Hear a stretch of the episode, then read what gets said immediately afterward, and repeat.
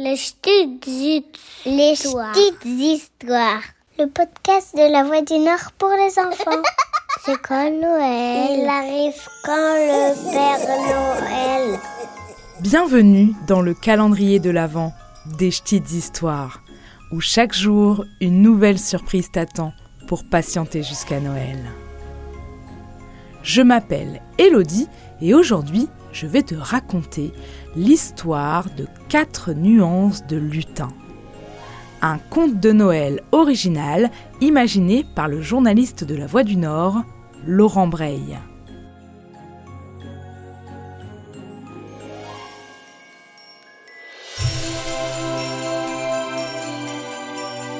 Au sein des ateliers du Père Noël, parmi les lutins, Pop est sans aucun doute la plus discrète.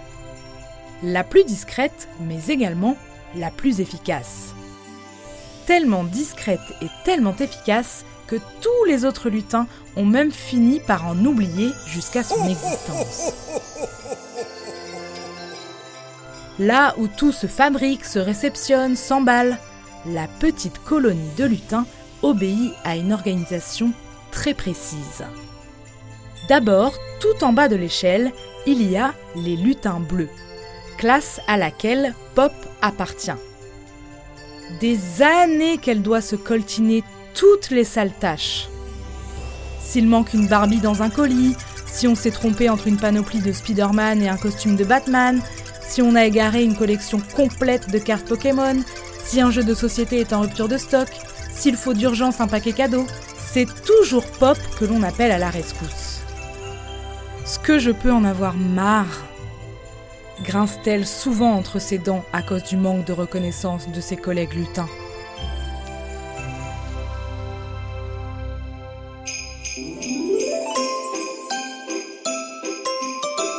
Normalement, on reste seulement deux ans à cet étage-là, avant de passer au-dessus, chez les lutins blancs. Des petits lutins au gros ventre, pour la plupart armés d'un lecteur de code barre, assis devant un ordinateur et dont la principale tâche consiste à flasher des étiquettes et valider le chemin du cadeau. Et autant dire que beaucoup d'entre eux s'endorment devant leur écran, tellement le travail est ennuyant. Enfin, dans une belle petite maison chaleureuse située un petit peu à l'écart de l'atelier général, il y a la garde rapprochée du Père Noël. Les lutins verts mais ils ne sont pas très nombreux, triés sur le volet, et toujours dans les pattes du Père Noël, à lancer des ordres, des conseils et des instructions aux autres lutins.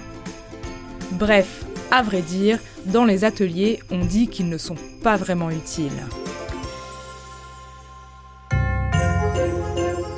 Mais voilà que tout d'un coup, la voix venue du nord résonne dans les entrepôts, tonitruante. Où est Pop? Trouvez-moi Pop Entouré de ses équipes au complet, on avait rarement vu le Père Noël autant bouillir intérieurement. En même temps, ça pouvait se comprendre, son atelier était à l'arrêt depuis que Pop avait disparu. Personne ne savait où elle était et chacun se rejetait la faute. Retrouvez-moi Pop gronda une nouvelle fois le maître des lieux. Et quand vous aurez remis la main sur son bonnet, qu'on me l'amène L'opération prit un certain temps jusqu'à ce qu'un lutin vert, Pipe de son petit nom, ne découvre Pop caché sous une pile d'emballage carton, ronronnant en apparence de manière paisible dans un recoin perdu du vaste entrepôt. Seulement voilà, impossible de la réveiller, impossible de la sortir de cette torpeur profonde dans laquelle elle avait sombré.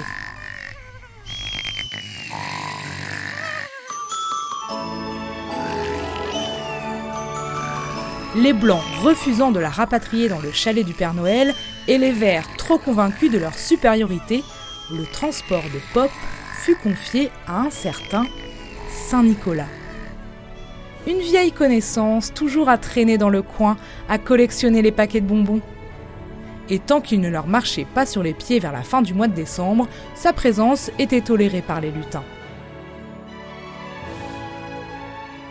Saint-Nicolas déposa Pop avec d'infinies précautions dans le grand fauteuil où trônait d'habitude le Père Noël quand un enfant s'aventurait dans les parages pour le rencontrer. Et la lutine urgentiste livra un diagnostic définitif sur l'état de santé de Pop épuisement. Alors le Père Noël exigea de consulter son dossier. Et là, stupeur, le Père Noël constata les notes excellentes qu'on attribuait à Pop, et puis toutes ses qualités. Pop apparaissait comme la plus parfaite des lutines. Et pourtant, elle croupissait dans les bas-fonds de la compagnie sans réelle existence, puisqu'on ne l'avait jamais officiellement fait entrer dans ses rangs. C'est un pur scandale Une honte absolue Que l'on m'apporte une tenue rouge exigea le Père Noël. Dans les rangs des lutins verts, autant dire que chacun enregistra le message 5 sur 5. La promotion ne souffrait d'aucune discussion. Désormais, Pop trônerait au sommet de l'échelle. Autrement dit, elle devenait la lutine en chef. Le Père Noël aperçut bien quelques mâchoires se crisper dans l'assistance, mais tant pis pour eux. Et alors qu'elle venait d'être nommée chef des lutins, Pop se réveilla juste à temps pour enfiler son nouveau costume rouge, prête à s'envoler aux côtés du Père Noël dans son traîneau pour la tournée du 24 décembre.